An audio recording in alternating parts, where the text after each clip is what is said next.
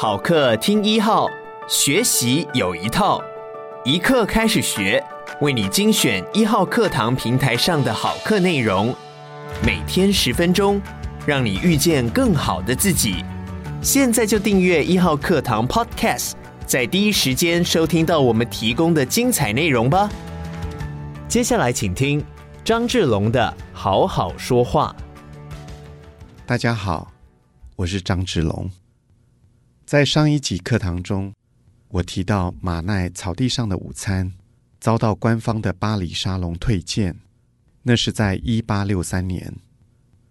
当时巴黎沙龙的评审团中有一位是卡巴内尔，他在那一年的巴黎沙龙中刷下了包括马奈在内的许多人的作品。卡巴内尔本人是艺术家。以历史画和肖像画闻名。据说他特别擅长描绘女性高贵的气质，尤其是美国的女性。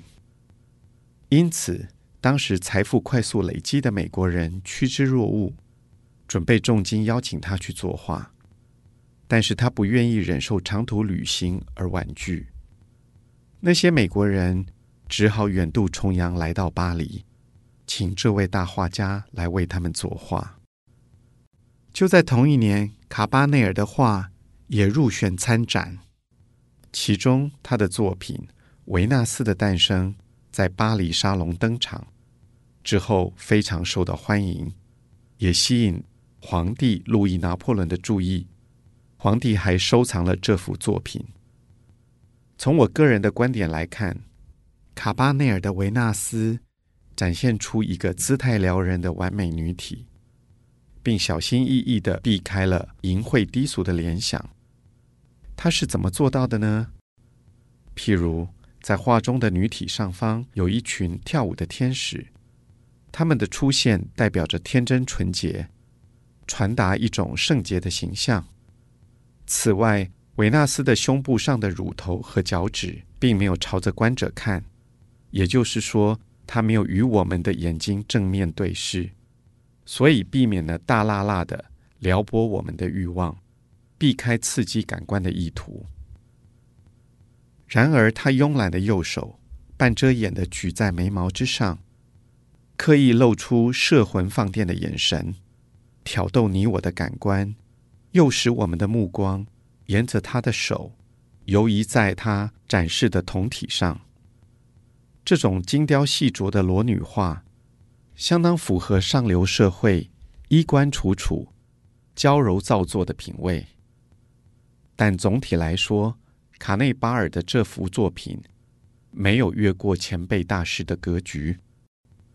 让我把焦点放回在马奈上，在草地上午餐落选的同时，想必他也注意到了卡巴内尔在巴黎沙龙高调凯旋的作品。马奈大可以选择依附学院的品味，就像卡巴内尔一样，获得巴黎沙龙的青睐。但他更坚定地走向与之对抗的道路。就在同一年，马奈创作了《奥林匹亚》，并且在两年后的巴黎沙龙选择继续挑战一次。大家可以看看文稿中奥林匹亚的图。奥林匹亚。俨然是草地上午餐的续集。马奈再度向威尼斯的大师提香取法，他所参考的作品是乌尔比诺的维纳斯。哦，乌尔比诺的维纳斯又是什么样的构图呢？这幅画是受到乌尔比诺公爵的委托，可能是用来装饰在妻子嫁妆柜上盖内侧的私房画。在画中，床上的女性。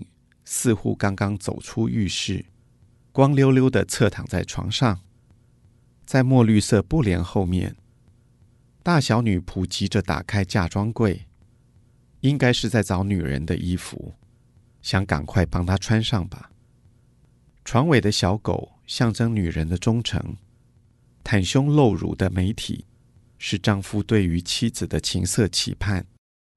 这位维纳斯直视着我们。散发毫不遮掩的诱惑，让我们无从回避。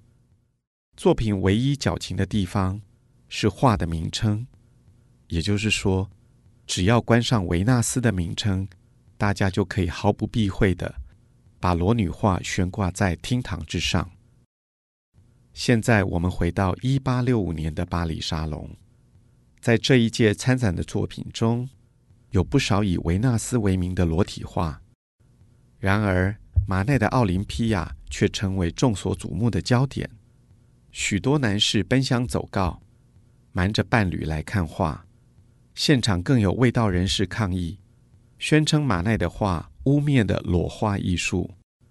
为了防范他们的情绪过于激动，让这幅画被雨伞或者是拐杖给戳破，官方还必须出动警卫来维持秩序。为什么和乌尔比诺的维纳斯构图相似的奥林匹亚会引起这么大的争议呢？首先，在古典艺术的信条中，裸体的呈现有很严格的规范，所画的对象必须要避免流露情绪或泄露个性化的表情，而诉诸于永恒美的追求，也就是神格化的躯体线条和造型表现。但是奥林匹亚有一张极为个性化的脸，散发一种不屑的态度，这明显是对完美裸相的嘲讽。此外，他头上插了一朵花，脖子上还系了黑色蝴蝶结，脚上还套着裸露脚踝的高跟鞋，这摆明是风月场所女子的标签呢、在画面里，有一位黑人女仆捧着一束花，这应该是仰慕者。或者是恩客求爱的表示吧。奥林匹亚中，女人的手虽然和提香的维纳斯一样遮住了私处，但是手的姿态绝不是自然的垂放，而是呈现坚决的自主性。还有，她的身体好像不怎么成熟，虽然不能说不美，但绝非完美的比例，没有大地母性的美。以至于本来观看的人应该要对于女神完美的裸体发出赞叹，但是在这里却变成了对现实世界女体的检视以及性的遐想。马奈将奥林匹亚去神格化的一个最佳注脚，就是把乌尔比诺的维纳斯脚边象征忠心耿耿的狗换成了竖起尾巴的黑猫。这是什么意思呢？在英文，猫是 pussy；法文的猫是 chat，都是女性阴部的别称。也就是说，马奈透过一个戏谑的象征，把忠心耿耿的妻子、母性的形象转换为交际花、妓女。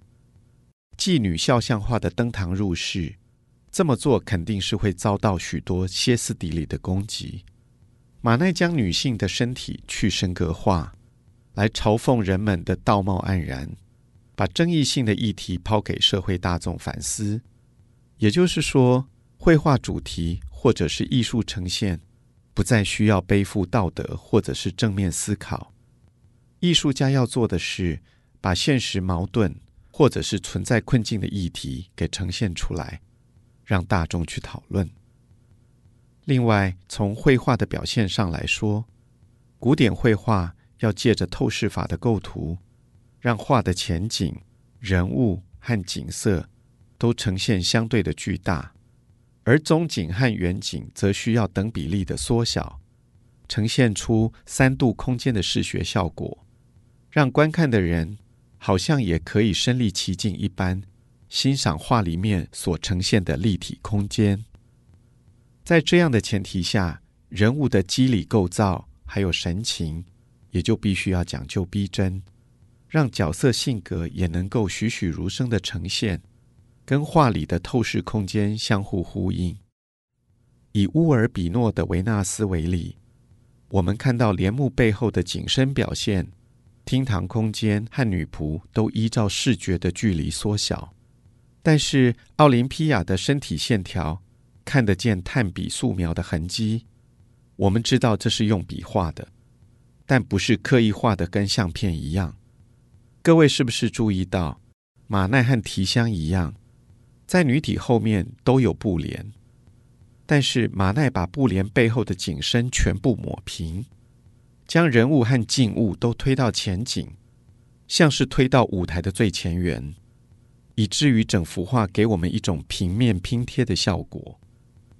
他这么做的目的，可能是意识到从文艺复兴时期以来，绘画讲究的如实呈现、巨细靡遗的质感，都会被摄影艺术取代，所以他要另辟蹊径，找回平面艺术的特色，譬如鲜明的笔触、平涂的色彩。看画要看整幅画，而不是画家借由特定的视角产生的立体空间。大家看画只有一种角度，看到主角而忽略其他的角色与景物。因此，我觉得这就是马奈想冲撞出来、创造属于绘画的现代主义。关于这个特色，奥林匹亚比草地上的午餐还要明确许多。奥林匹亚的出现，让马奈站上了古典与现代艺术的分水岭。这一回，马奈冲破了学院艺术的大门。感谢你收听一课开始学，鼓励你现在就下载一号课堂 APP，收听张志龙的好好说话，每天十分钟，遇见更好的自己。一号课堂。